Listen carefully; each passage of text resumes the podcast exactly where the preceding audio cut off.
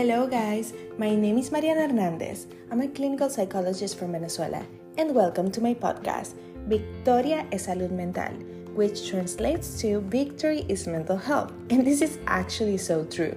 I think the greatest victory of any human being is to have mental health and inner peace, to learn how to be at peace with yourself and find happiness. I mean, that's what everyone wants, right?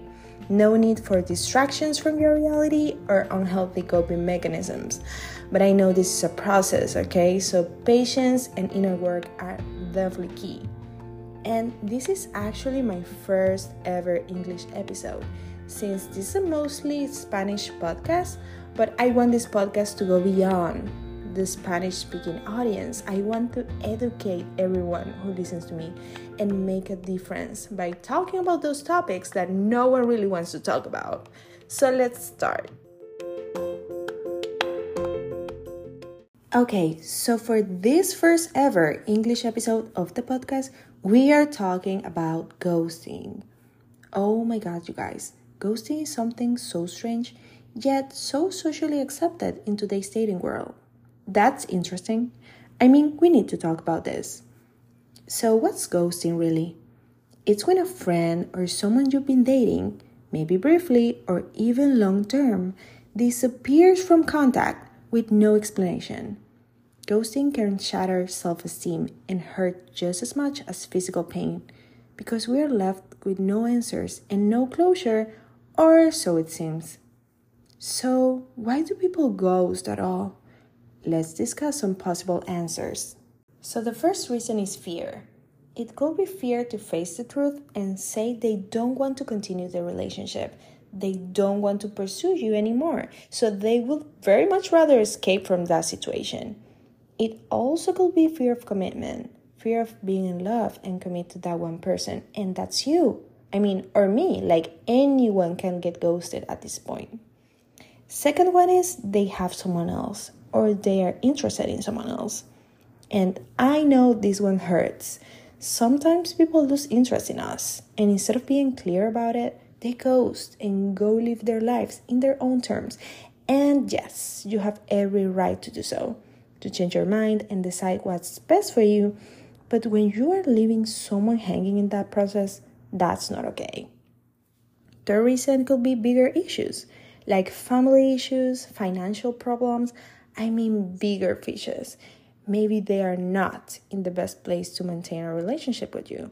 And like I said before, that's also okay. And it's good that you think about yourself, but please be mindful about your actions and let's not hurt people in the process. So, last reason that I can see as very likely is mm, yeah, you guessed that one. They were never into you like that. Maybe they were looking for a good time and a fast time, couple dates, couple kisses, sex mostly, and then leave.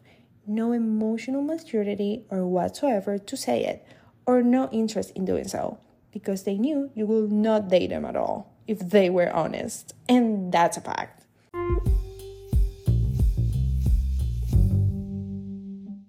So now that we know all these reasons why someone could engage in ghosting, and we can kind of understand it, why does it hurt that bad?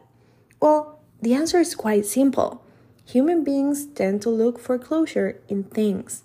We finish school, we get a diploma. We finish work, we expect to get a salary from it. We say goodbye to a friend after going out with them, and we expect a text or to see them again. Ghosting is so harsh because it takes away the opportunity to have a reason why this ended. It feels like it takes away your power and also feels like really invalidating because you never got to say what you actually feel about this situation. Ghosting is a form of emotional and psychological abuse. That's why narcissistic individuals use this often. It leaves the victim wondering what went wrong and wondering if they were the problem, causing them to look for answers and solutions for this sad problem even when they did nothing wrong. Ghosting is very cruel and immature. I don't think it should be normalized.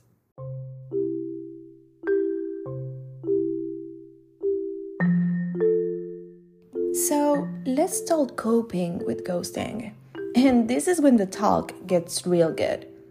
Okay, so you may or may have not realized, even though rationally your mind thinks it needs a closure, you don't really need it to heal. Because, matter of fact is, you already have it, you just don't see it. You don't need to change the situation or get that quote unquote, get that last conversation. You need to change your perspective. The way someone lives your life is your closure. The fact that they did not care to say anything, that's your closure. The way they blocked you is your closure.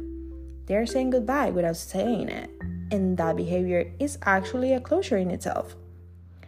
A great step you can take is shifting your thoughts from, I need something from this person, or I need answers from this person, to, this person made it very clear it's over he or she already gave me the answer that I needed. When you do this, you get to heal faster because you are no longer waiting for their return, waiting for a call or a text. Now you are taking the information that they gave you with their behavior and taking that to your advantage. Realize you are giving away your power to end things in your own terms to them. Because even though they ghosted, you are the one that really gets to decide if it's done for good. Or you keep trying to reach out or take them back if they ever come back. Take that power back. They made their choice. Now you have to make yours. Are you going to close this chapter or keep reading it? Another healthy way to cope with ghosting is to write a letter for that person or even start recording yourself and say whatever was left unsaid. Get that shit off your chest and leave no negative feelings inside of you. You need to recognize you are choosing healing now. And the future is way better than the old days. Trust me. So, after you are done with this letter, burn it or just delete the recording.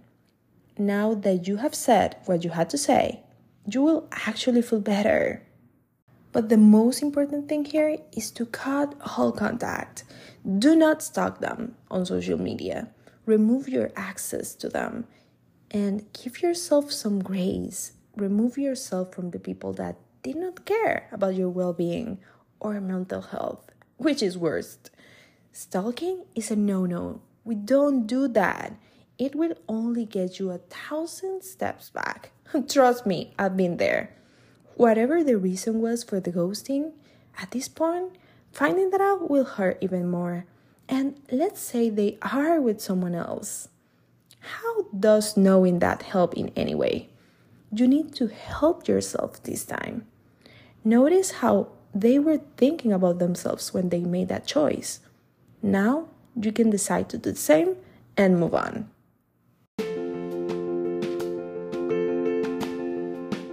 Keep in mind, ghosting does say something.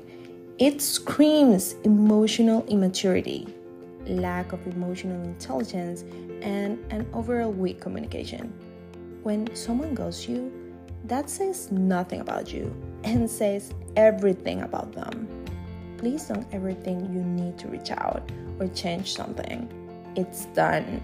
They need to work on their own issues and you need to heal. And guess what? You are the one who's most likely to achieve that goal here.